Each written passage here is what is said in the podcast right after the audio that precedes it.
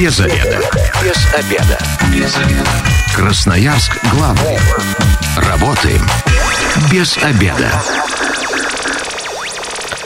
Пришло время для программы «Без обеда». Сегодня у микрофона Александр Леонов. Добрый день. А обсуждаем мы особенности управления автомобилем в межсезонье. Вот такая тема эфира. Сегодня об этом все знает Роман Пересыпкин, руководитель Центра повышения водительского мастерства «Хозяин Сибири». Роман, добрый день. Добрый день. Да, я хочу сказать нашим радиослушателям, они могут присоединяться к беседе. Если есть вопросы, дозванивайтесь и задавайте их по телефону прямого эфира 219 11 10 или можете написать нам на Viber, WhatsApp, Telegram в любой из мессенджеров по телефону телефону 8 933 328 102 8.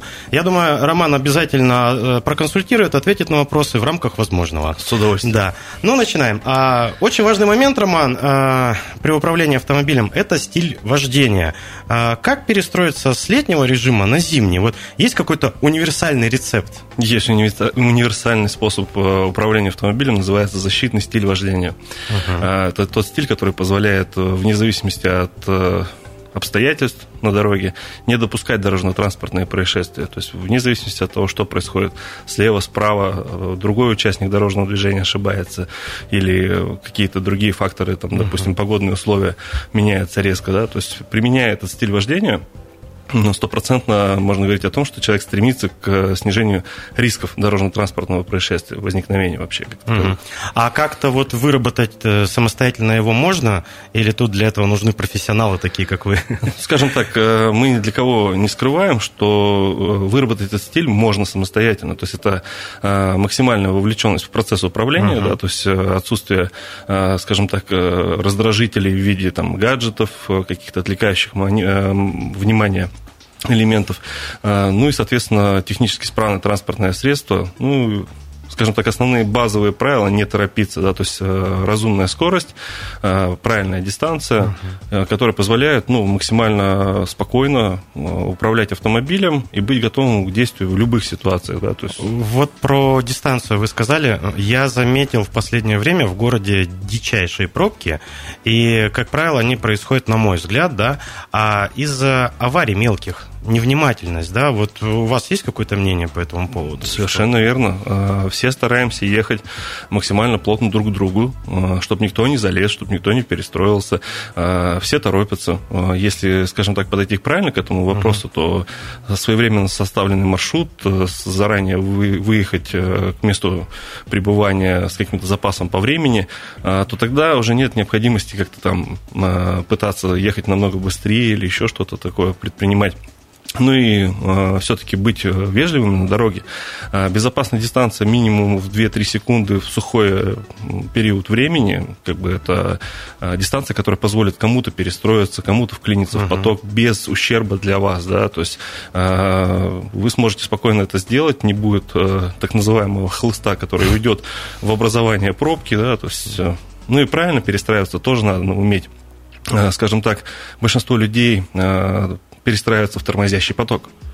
Это uh-huh. большая проблема, потому что по итогу волна начинает укатываться назад, там начинает собираться пробка, возможно, как раз-таки те самые ДТП, потому что тронулись, впереди кто-то резко залез да, я буквально вот дня два назад видел три таких ДТП, буквально в течение двух часов. Вот в пробках вроде бы ты стоишь, э, никуда не торопишься, но вот человек отвлекся, там, допустим, э, телефон залип в нем, да, и все, и бах-бах, и получается, что у нас какие-то аварии происходят. Вчера 10 ДТП э, на маршруте с Керенского до 9 мая, это то, что мы заметили. Все такие, да, моменты. А нам Анастасия Вайбер написала вот такой вопрос – Стоит ли начинающему водителю самостоятельно тренироваться вождению в плохую погоду? Ну, а, по поводу самостоятельной тренировки. А, в любом случае, начинающий водитель рано или поздно сталкивается с такими обстоятельствами. Uh-huh. Как можно тренировать такие навыки? Ну, очень сложно представить. То есть попросить, чтобы над вашей машиной тучка собралась и выдала дождь. Скажем так, э, есть компании, которые позволяют проходить э, обучение в сложных дорожных условиях. Допустим, ну, в нашей компании есть имитирующий полигон, на котором можно сымитировать разные ситуации, которые являются так называемыми опасными факторами. Uh-huh. Вот, но без э, каких-то там травмоопасных моментов, да, то есть все подконтрольно. Но это профессиональная подготовка, а вот начинающему водителю, то есть вот э, не приезжая на какой-то полигон, вот ты поехал там угу. на дачу за город, вот там можно как-то самому какие-то... Ну, это накат, это чисто э, опыт в километрах, что называется, связанный, потому что чем больше человек ездит, да, пошел дождик, не стесняйтесь прокатиться, посмотреть, угу. как это, что, как себя ведет элементарно ваша система очистки стекол, да, то есть какие режимы. Тормоза те же самые, Те же да, тормоза, да, то есть как, э, какое сцепление с дорогой. Mm-hmm. То есть почувствовать, но э, важно понимать, что это нужно делать на каких-то э, участках не на дорогах. Безопасных, да, есть, да, где вы только один. И... Да, совершенно верно. То есть mm-hmm. какая-то закрытая площадка без других участников дорожного движения, чтобы просто, да, можно было там подразогнаться, притормозить, посмотреть, как себя автомобиль mm-hmm. держит на дороге. Скажем так, профессиональные водители, вот когда особенно на трассе едут, периодически проверяют коэффициент сцепления с дорогой, то есть притормаживанием, либо добавлением тяги, э, смотрят, держится, или все-таки уже срабатывают системы, э, допустим, стабилизации uh-huh. или там АБС уже дает о себе Но это знать. на больших грузах, да, вы не только, не, только, не только, да. То есть uh-huh. это те люди, которые уже на опыте ездят, видят, сомневаются, допустим, э, что впереди качественное покрытие, uh-huh. могут попробовать э, посмотреть, да, насколько качественно автомобиль держится за дорогу, а там уже скорректировать скорость движения автомобиля, чтобы быть, опять же, безопасным. Роман, ну давайте я сейчас, наверное, задам самый популярный вопрос, который всех волнует. Это про когда переобуваться все-таки. Автомобиль, вот когда вот. Есть э, дата точная? От чего это Точной даты не существует, но нужно смотреть очень внимательно на прогноз погоды. Скажем так, а, всегда октябрь месяц – это а, месяц, когда нужно в какой-то из моментов произвести подготовку автомобиля к зимнему периоду эксплуатации. Э, скажем так, э, наша автошкола э, завтра полную, полную переобувку производит. То есть, как бы еще нету снега, еще нету даже, скажем так, пробросов в рамках города, но, допустим, сегодня ситуация, у нас один из инструкторов движил, двигался, скажем так, на рабочее место uh-huh. на своем личном автомобиле, говорит, выезжаю на проспект Котельникова, с утра его помыли. За городом минусовая температура. Ну, соответственно, понимаете, да, что Конечно. А, налить, вот она здесь уже и сейчас. Но это повезло, что человек на опыте, и он знал, что делать да, в этой да, ситуации. Да, совершенно верно. Поэтому, дабы не рисковать э, курсантами, дабы не рисковать имуществом, мы э, завтра уже полностью переобуваем все автомобили, uh-huh. и свои личные, и рабочие, и ну, как бы все, мы готовы. А какую резину вы используете, вот тип резины? Скажем так, Э, если дорого-богато, то в идеале использовать минимум три комплекта. Э, летний, э, липучка на переходный период и зимний в тот момент, когда уже появляется снежный накат.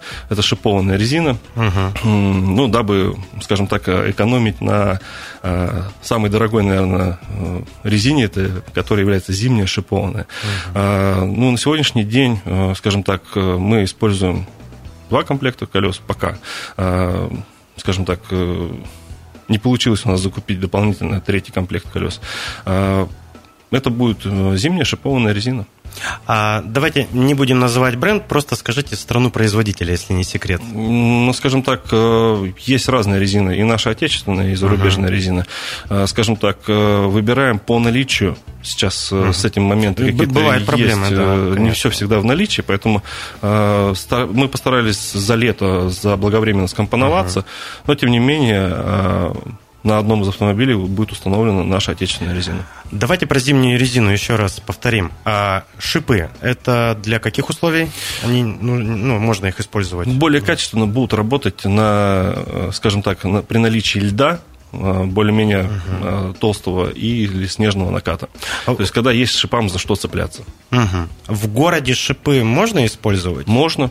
Можно, Можно, да? да. Особенно если люди переезжают с левого на правый берег э, для работы или там в рамках рабочего каких-то э, действий, да. Угу. Соответственно, на отрывных участках, где, допустим, от э, земли мы поднимаемся выше, да, ну, допустим, эти мосты, переезды, виадуки, эстакады, там образование наледи, скажем так, намного выше вероятность, поэтому да, шипо, шипы. Угу. Так, есть еще липучка. Есть. Так, она хорошая, где применяется? Хорошая, качественная, так называемая в кавычках липучка, то есть это резина не шипованная, зимняя.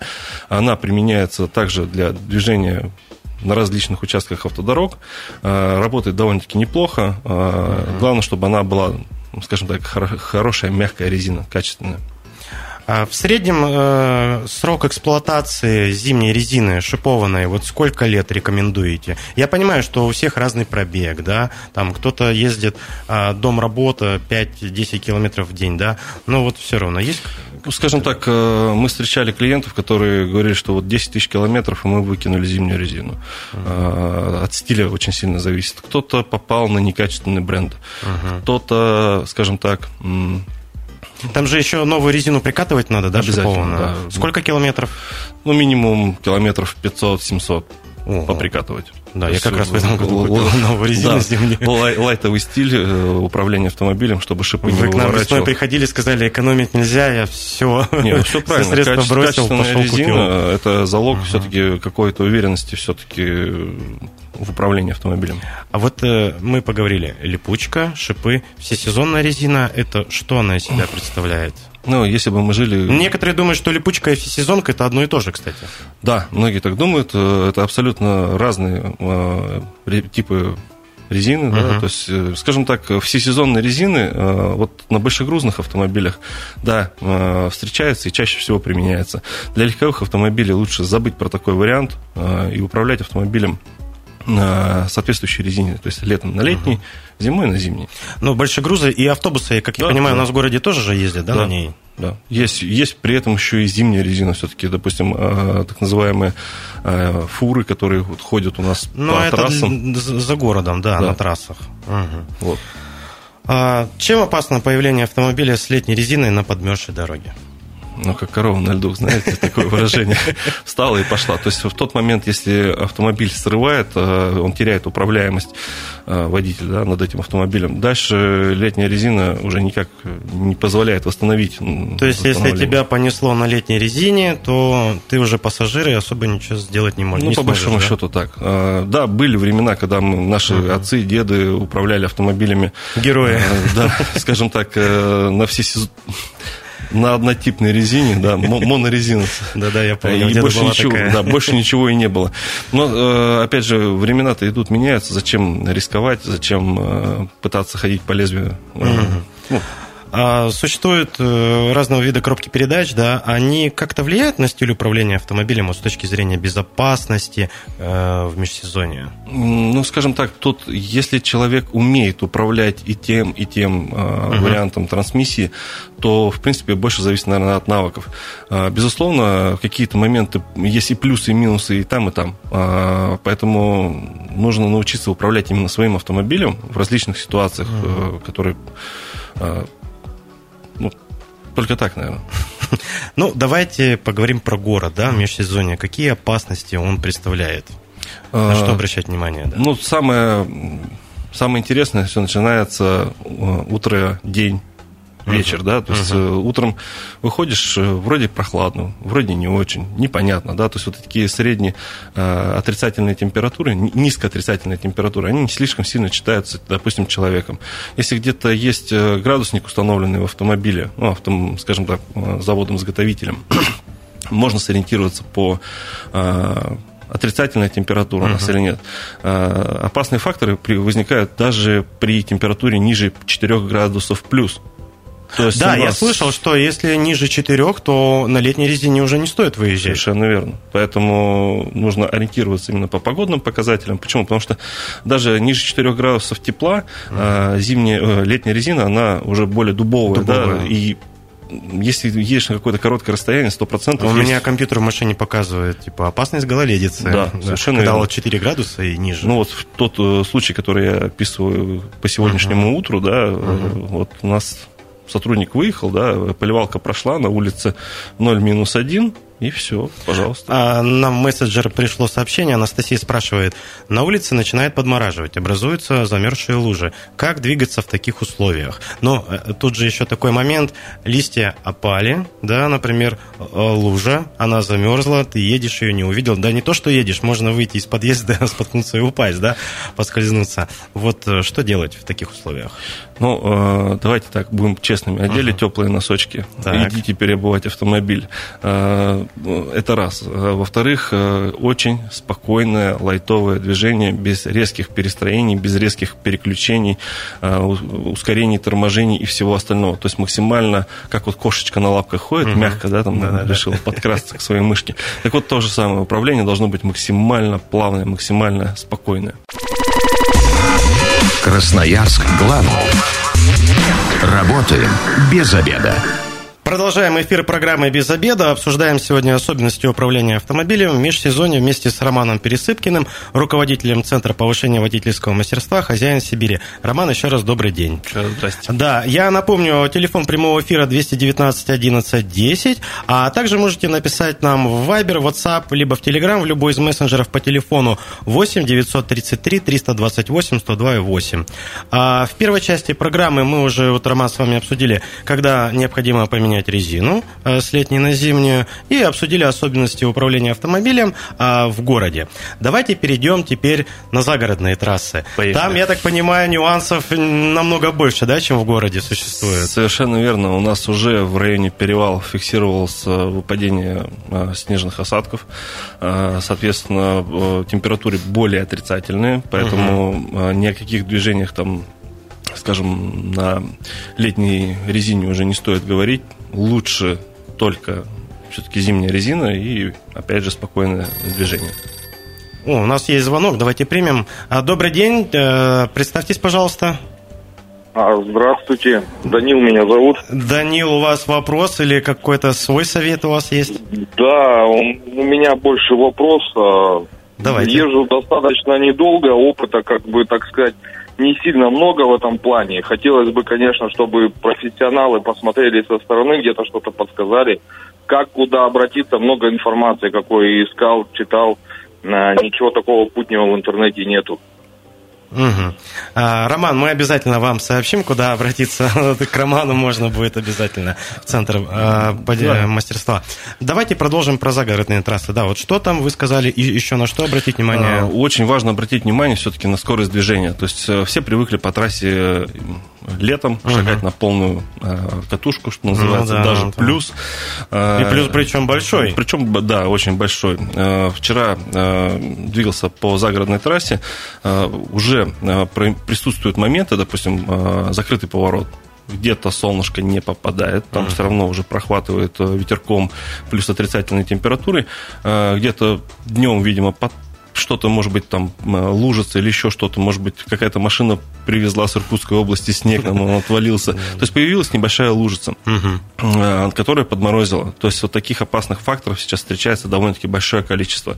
Э, поэтому максимально внимательно, максимально хорошая дистанция. То есть можно уже смело на трассе в 3, 4, 5 секунд брать дистанцию до впереди идущего автомобиля, чтобы иметь хороший запас. А вот, кстати, как. А, давайте примем звонок от нашего радиослушателя. Добрый день, представьтесь ну, слетел. А вы говорите 3-5 секунд. Угу. А, не все понимают, как правильно рассчитать. То есть по метрам это сколько? Как, как это, это не в метрах рассчитывается. Угу. У нас, скажем так, э, на дорожной инфраструктуре имеются стационарные отметки. Допустим, знак э, с отметкой о километраже. Впереди идущий автомобиль с задней частью бампера проходит эту отметку. Угу. Мы считаем 1001, 1002, 1003, 1004, 1005. И как раз-таки передняя часть нашего автомобиля должна доехать до этой же стационарной отметки. Ну, вот впол- и все. Вполне легко. Очень легко и просто, да, то есть никаких там сверх э, познаний в этом плане не нужно. Но многие просто, да, не знают, как это делать. Угу. Сейчас мы это сделали, подсказали. Э, отлично. Многие замечают, когда едут по трассе загородной, да, такую тонкую, или даже не замечают, а, тонкую корку льда. Как она называется на профессиональном вот, сленге вашем? А, я так понимаю, вы говорите о, о черном льде. А, вот. А, да, это ситуация, когда едешь, вроде бы кажется, что мокрый асфальт, э, или, может быть, даже просто черный-черный такой свежий, как будто бы положенный асфальт. uh На самом деле, чуть притрагиваешься к педали тормоза, а уже срабатывает система АБС прямо при минимальном воздействии. А, очень опасный фактор, который не распознается большинством автомобилистов на начальной стадии. Или, э, скажем так, едут, смотрят в зеркало, ну, вроде как как водяная пыль сзади летит, uh-huh. и думаешь, что все-таки по воде едут. А, периодически нужно проверять а, качество сцепления дорог, с дорогой, да, то есть снизили скорость, допустим, на педаль к тормозу чуть прижали, посмотрели. Ну, вроде держится, вроде хорошо. Угу. У нас есть звонок. Добрый день, представьтесь, задавайте ваш вопрос. Добрый день, меня зовут Евгений. Да у меня, наверное, не столько вопрос, сколько, наверное, совет для тех, кто решил пойти учиться в автошколу. Мне кажется, самый лучший вариант идти зимой. Больше опыта с инструктором наберешься, нежели ты учишься летом. А в зимний период времени, грубо говоря, остаешься один на один с этим. Да? Совершенно верно. Спасибо Это большое. Обоснованный да. совет, прямо очень э, правильный и точный. Скажем так, э, раньше, э, если вспомнить, в Советском Союзе у нас были вообще требования к обучению минимум 6 месяцев. Это, скажем так, ближе к профессиональной части подводилось обучение.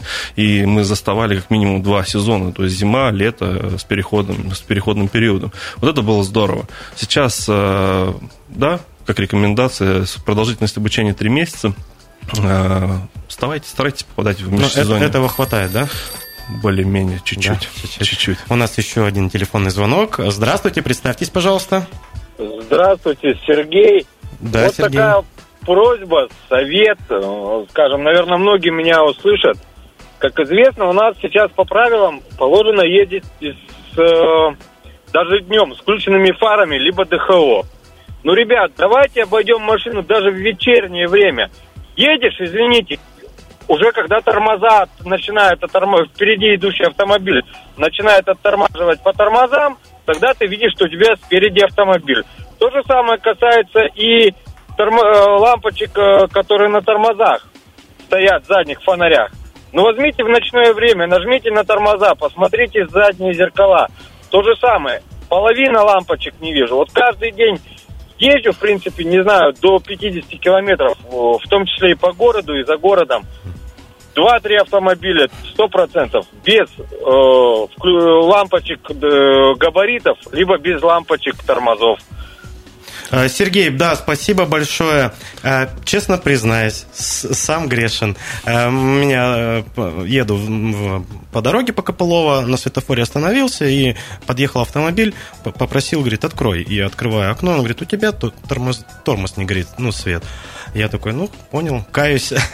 Давайте как раз сейчас поговорим про, а, как с технической точки зрения нужно подготовить автомобиль вот к зимнему периоду эксплуатации. Ну, автомобиль нужно, во-первых, готовить не только к зимнему, да, вот правильно сейчас э, телефонный звонок поступил, да, э, каждый день, садясь в автомобиль, мы должны его проверять. Это базовые угу. элементы, да, освещение, оперение, тормоз, стекол, да, горят ли лампочки стоп-сигнала заднего хода, поворотники и так далее. Потому что, ну, зачастую, я прям подтверждаю, угу. двигаемся по городу очень много, видим такие ситуации. И включайте, пожалуйста, все-таки ближний свет фар, потому что на некоторых э, транспортных средствах, на ДХО, ранние ДХО, да, они горят только спереди, сзади не горят. А, то есть спереди машина обозначена, сзади нет. А, ближний свет фар, соответственно, габариты включены и все остальное уже хорошо, хорошо полноценно обеспечивает визуализацию автомобиля на дороге. Это раз. А вот в межсезонье, когда плохая погода, туман, да, а, как, как, ну, какие надо использовать фары, что а, должно быть включено? Ближний свет фар минимум. А туманки еще а, у Туманки есть? это когда по мере необходимости. Да? То есть, если мы находимся, скажем так, в тумане, а, то при, включаем при, допустим, обильном а, дожде, снегопаде, uh можно включать туманки для того, чтобы лучше обозначить свой автомобиль.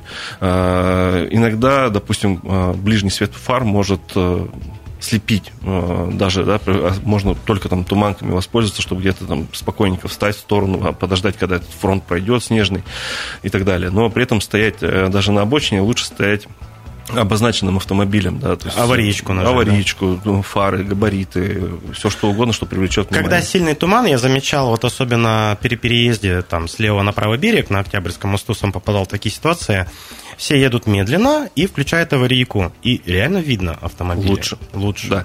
А, скажем так, с точки зрения правил дорожного движения это не прописано, но э, все прекрасно увидели, Машинка проехала с аварийкой включенной, и все видят, что с противотуманным фонарем машину видно хуже, чем с аварийкой. Почему? Потому что оранжевый спектр фар, а, ну, скажем так, цвета, да, а, имеет более высокой проникаемостью а, сквозь э, пелену снега, сквозь пелену дождя, там, туман и так далее. Но он же еще мерцает, получается. Да, и плюс еще ко всему пульсирует. Многие говорят о том, что это может как и полезную роль сыграть, так и отрицательную. То есть, если кто-то включил впереди аварийку, обычно это признак того, что впереди что-то случилось. Uh-huh, да? uh-huh. И кто-то, идущий сзади, может резко снижать, начать снижать скорость, потерять управление, ну и так далее. То есть ситуация такая, если массово это идет, э, да, без проблем. Если вы заблаговременно видите, что впереди туман, заблаговременно все это сделать, чтобы не было э, задвоения понятий, uh-huh. тогда да, это будет все только плюсом. Ну, давайте про техническое оснащение автомобиля, что необходимо сделать перед зимним сезоном. А, перед, перед зимой то а, без разницы, сколько проехали, что проехали, куда проехали, стоял автомобиль, не стоял автомобиль, загнали, сделали элементарно базовый осмотр узлов агрегатов, а, рулевое управление, система подвески, угу. приводов и всего остального. Да? То есть посмотрели на технические исправное состояние, заменили при необходимости технические жидкости, чтобы элементарно мотору было легче запускаться на свежем масле да, угу. зимой при понижении температур. А, проверили состояние шин, ну и так далее. То есть по списку готовим автомобиль к эксплуатации в отрицательных температурах, чтобы антифриз был на месте, чтобы печка работала при этом uh-huh. качественно, да, фильтра поменять можно чтобы не затягивало, скажем так, э, стекла чтобы своевременно салон очищался. У меня как раз печка буквально на днях сломалась, поеду в сервис чинить. А то морозы ударят, ну, да. и все, как эксплуатировать автомобиль. А вот такой вопрос. А, если хозяин автомобиль уже переобул на зимнюю резину, но внезапно пришлось поставить запаску, ну, что-то случилось с колесом, а как э, правило, или вот стоят временные колеса, докатки, да? Докатки, да. да. Угу. Либо полноразмерные, но летняя резина. А, получается, на какую на... ось нужно поставить вот э, э, это колесо запасное? А, ну, скажем так, если полноценное колесо, то лучше на зиму, чтобы была зимняя резина. Uh-huh. Если все-таки мы прибегаем к использованию докатки либо летнего колеса, э, самый оптимальный вариант на ведущую ось ставить, э, все-таки оставлять шипованную резину, то есть, если, грубо говоря, у вас переднеприводный автомобиль, переднее колесо прокололи, э, с заднего колеса поставить на переднее полноценное колесо зимнее, а на заднюю ось поставить ту самую докатку, либо, скажем так, летнее колесо. Но при этом очень важно запомнить, что скорость движения должна быть максимально скорректирована на уменьшение. От условий, да? От условий, естественно, угу. да. Но... Потому что бывает знак там 60, но лучше иногда ехать 30-40. По факту нужно выбирать, да, потому что если э, летнее колесо стоит зимой, Uh-huh. то даже при разрешенной скорости 60 км в час машину можно не удержать. А даже одно колесо добавляет весьма э, существенное количество проблем. А, есть даже распространенные, скажем так, э, тесты, которые делаются да, независимыми экспертами, которые показывают, как себя автомобили ведут при смене колеса и где оно установлено. Поэтому самый оптимальный вариант на ведущую ось ставить полноценную, э, допустим, колеса, а, а на вспомогательную ось. Можно поставить докатку. У нас тут несколько сообщений пришло в мессенджеры. А, механик ЖК просит, расскажите для чайников про вождение на переднем приводе и заднем, как регулировать педалькой газа на занос. Процитировал. Все понятно. А, на самом деле все очень просто. А, на переднеприводном автомобиле реакция на занос вообще мало склонная. А, потому что передняя ось все-таки тянет за собой весь автомобиль. Но все-таки, если а, автомобиль попадает э, переднеприводный в занос, то руль в сторону заноса, добавляем тягу, но без срыва на пробуксовку. То есть уверенная тяга должна сохраниться без резкой подачи. Почему? Потому что если произойдет срыв, то передняя ось также начнет соскальзывать. Это уже будет боковой снос который mm-hmm. вытянуть автомобиль будет потом весьма еще сложнее. Mm-hmm. На заднеприводном автомобиле если... Э, вот на самом деле я считаю, что заднеприводный автомобиль самый безопасный. Ну, я думаю, немногие с вами сейчас Многие согласятся. не согласятся, да. и я как бы спокойно на это аргументирую. У нас, смотрите, организм устроен по принципу защиты. Так. наше тело. Если мы что-то делаем, и что-то пошло не так, мы это действие автоматически прекращаем. Грубо говоря, вы поймали горячую картошку в руки. Вы ее тут же отбросите, потому что она горячая. Ну да, логично. Если вы нажимаете на педаль газа в повороте, и машина пошла на занос, что вы сделаете? Вы бросите педаль газа. Ну да. защитная реакция. Ну, защитная. Соответственно, это уже ведет к тому, что автомобиль начинает восстанавливаться в управлении. То есть это уже плюс. Это э, неоспоримый плюс. Понятно, что есть так называемые тренируемые навыки. Допустим, те люди, которые ездят исконно только на переднеприводном автомобиле, вот тут они сейчас все могут начать со мной спорить. Я с ними согласен полностью, потому что они оттренировывают свои навыки управления на переднем приводе. Они привыкли нажимать на педаль газа. Роман, у нас, к сожалению, время подходит к концу. Буквально 30 секунд. А, пожелание всем водителям вот э, в межсезонье от вас. Не 30 секунд. торопитесь, ребята, не торопитесь. Везде все успеем. Намного хуже, если вы будете потом стоять э, с разбитым капотом, который стоит сейчас очень дорого. Спасибо вам большое за беседу. Я говорю спасибо еще раз Роману Пересыпкину, руководителю Центра повышения водительского мастерства «Хозяин Сибири». В студии для вас работал Але- Александр Леонов. Программа «Без обеда» будет опубликована на сайте 128.fm. И если вы, как и мы, провели этот обеденный перерыв без обеда, не забывайте, без обеда зато в курсе. Без обеда. Без обеда. Без обеда. Красноярск главный. Работаем без обеда.